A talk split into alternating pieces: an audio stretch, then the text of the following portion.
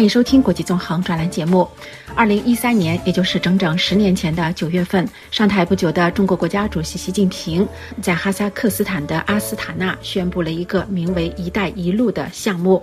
之后，这个项目更名为“一带一路”倡议，而这个很明显是一个在经济和政治外交方面都非常雄心勃勃的战略。中国计划到二零四九年，也就是中共建政一百年之际，要形成一个由七十多个国家组成的联合体。“一带一路”是中国国家主席习近平的宏大的全球的构想。他在不久前的讲话中还指出：“今年是我提出共建“一带一路”倡议十周年。”这个倡议的根本出发点和落脚点，就是探索远亲近邻共同发展的新办法，开拓造福各国、惠及世界的幸福路。中方真诚希望，共建“一带一路”同欧亚经济联盟建设对接合作，走深、走实，各国团结协作，戮力同心。携手开创亚欧合作新局面。中国一直是通过叙事来有条不紊地宣传其政治和文化模式的优越性。而这个习近平的主张，既指导着中国共产党的主体选择，也指导着对外交往政策的构建。被欧洲人翻译成“新丝绸之路”的一带一路，就是一个很好的例子。具体说，一带一路是一个基础设施项目，通过庞大的公路和铁路网络整合中亚地区，从而在经济上把中国和欧洲联系起来，涉及到不同类型的投资，包括收购、建设和贷款。而这些非常具体的问题也和中国的直接利益相关，也可以确保中国获得资源、创造销售渠道，让建筑公司运转起来。但是用习近平的话来说，这是一个世纪工程，体现了世界的意愿。正是在这里，具体的雄心壮志就和一个故事联系在了一起，其目的就不仅是要为了说服合作伙伴，也是为了塑造全球化的新愿景，并使之合法化，而且中。国要处在这个新的游戏的中心。新丝绸之路提出的论点提倡一种不干涉的模式，具有吸引力的双赢的阐述，让每个参与者都认为自己也必须成为经济发展的赢家，包括那些最温和或者是最贫穷的国家。分析认为，许多国家在融入新丝绸之路的现状，似乎是要强加内部牺牲和众多外部条件的模式的结果。根据美国企业研究所的研究结果显示，中国持有的债务。比例在基布提达到百分之五十五，刚果民主共和国和安哥拉都达到百分之四十二，几内亚为百分之三十四，而在科莫罗则为百分之三十一。与此同时，中国还提供了一些其他形式的合作和项目，包括全球发展倡议、全球安全倡议。中非合作论坛、金砖以及“十六加一”平台等等，而这些举措的目的始终是要发展双边的合作或者是团体，但是战略野心就是。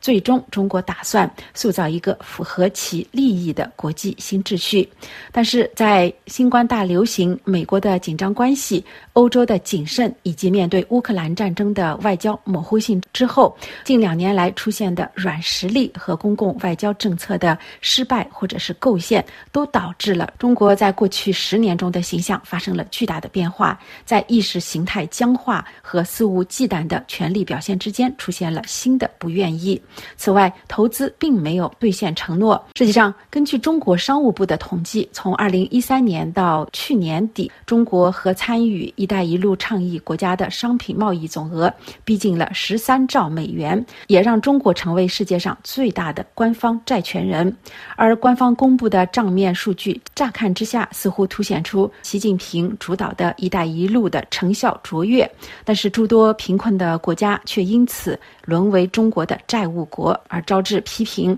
这个计划也因此被认为是千疮百孔，甚至已经走到了尽头。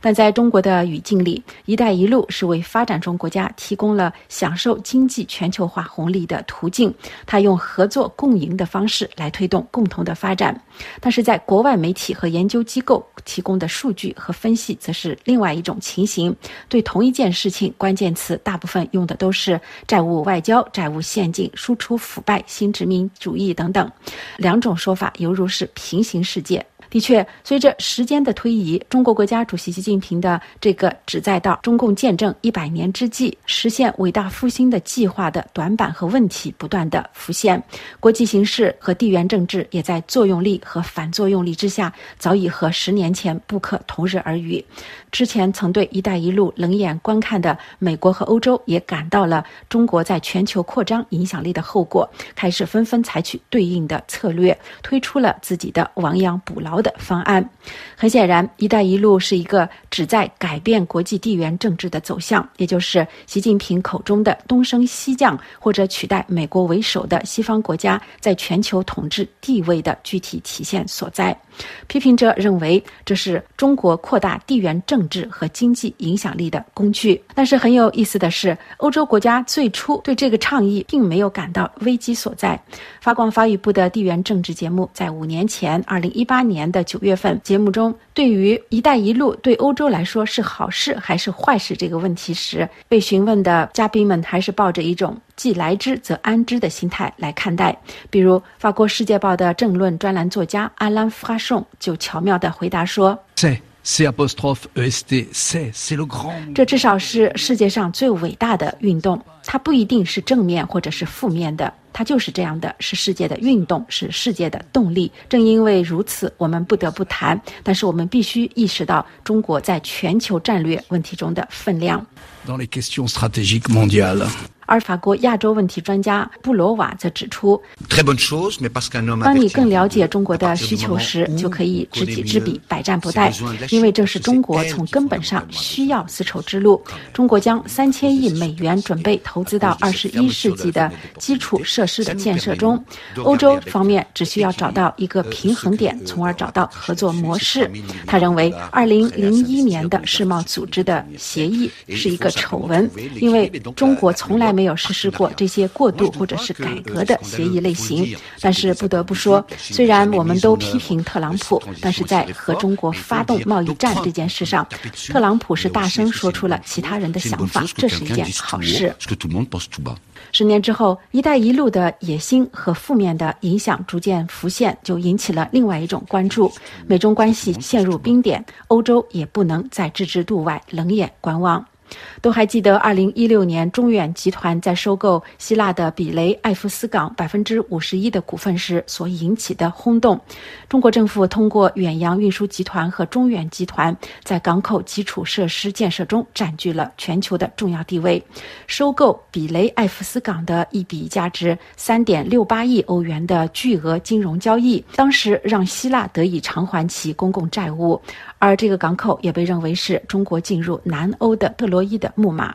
但实际上这并不是唯一由中国巨头管理的欧洲港口。而意大利作为首个七国集团成员加入“一带一路”，也引起了不小的轰动。而在其他的国际海运航线上，北京也不甘示弱，尤其是在太平洋的沿岸，北京正在一些通常被视为是美国后院的国家进行投资，并控制一些主要的港口。随着全球暖化和冰层的融化，中国还寄希望于北极航线的开通，因为这至少可以节约多达百分之四十的航运时间。中国政府已经开始在格陵兰岛进行投资。众所周知，格陵兰岛在北极这条航线上将具有战略性的位置。非洲和拉丁美洲在古老的丝绸之路中处于边缘的地位，但是现在却在中国正在全球扮演的大垄断中扮演着重要的角色。除了铁路、港口、运河以及各种基础设施之外，还有无形的合作，特别是所谓的软实力的输出。在金融方面，和中国签署“一带一路”协议的国家也受益于北京的信贷对中国产生信赖。已经有五十多个国家通过各种协议加入了一带一路。中国实施这个重大项目所需的资金是惊人的。中国计划在十年内投资超过一万亿美元，但是这笔资金将以贷款而非赠款的方式提供。中国是通过银行来发放贷款，这就是签约国对中国产生了依赖关系。甚至导致过度借贷而陷入危机的局面出现，这样的局面也会对中国产生巨大的回力标的反作用力。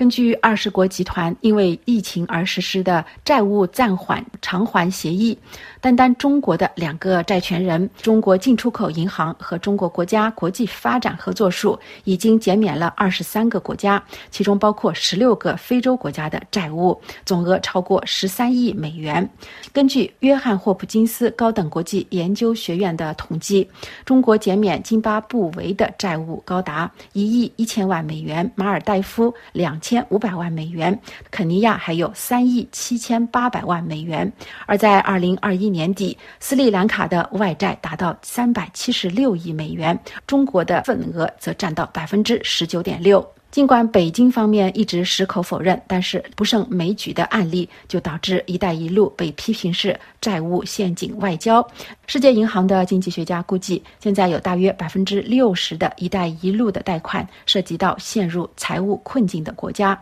而非洲的贷款看起来特别不稳定。当中国的经济发展非常迅猛时，或许还能够用自己的资源来弥补违约，但现在的情况是今非昔比。因此，中国官方对债务重组的谈判变得更加的开放。为了走出困局，中国也开始和巴黎俱乐部等国际组织进行合作，找出所谓的共同框架来处理这些主权债务，无论是否属于“一带一路”倡议的一部分。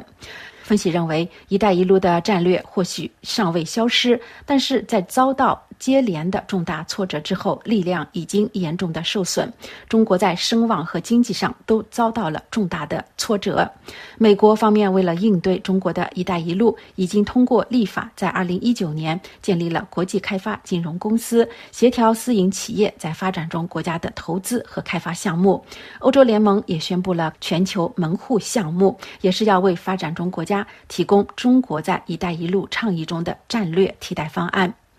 面对目前的局势，中国“一带一路”的海外相关投资结构正在发生变化，大型的基础设施减少，尖端领域的生物和数位等软性投资则在不断的增加。中国的一带一路倡议为部分的相关国家带来沉重的债务，自身也面临求偿无门的困境。据美国媒体的报道，中国决策者正在就更为保守的一带一路二点零版展开讨论，并且探索更具可持续性的方法。《华尔街日报》的报道认为，中国全面撤回一带一路倡议的可能性不大，并指出这项倡议过去十年已经成功吸引了更多的国家站到中国这一边。但是，中国一旦采取较为谨慎的贷款方式，就可能会降低融资项目对一些国家的吸引力。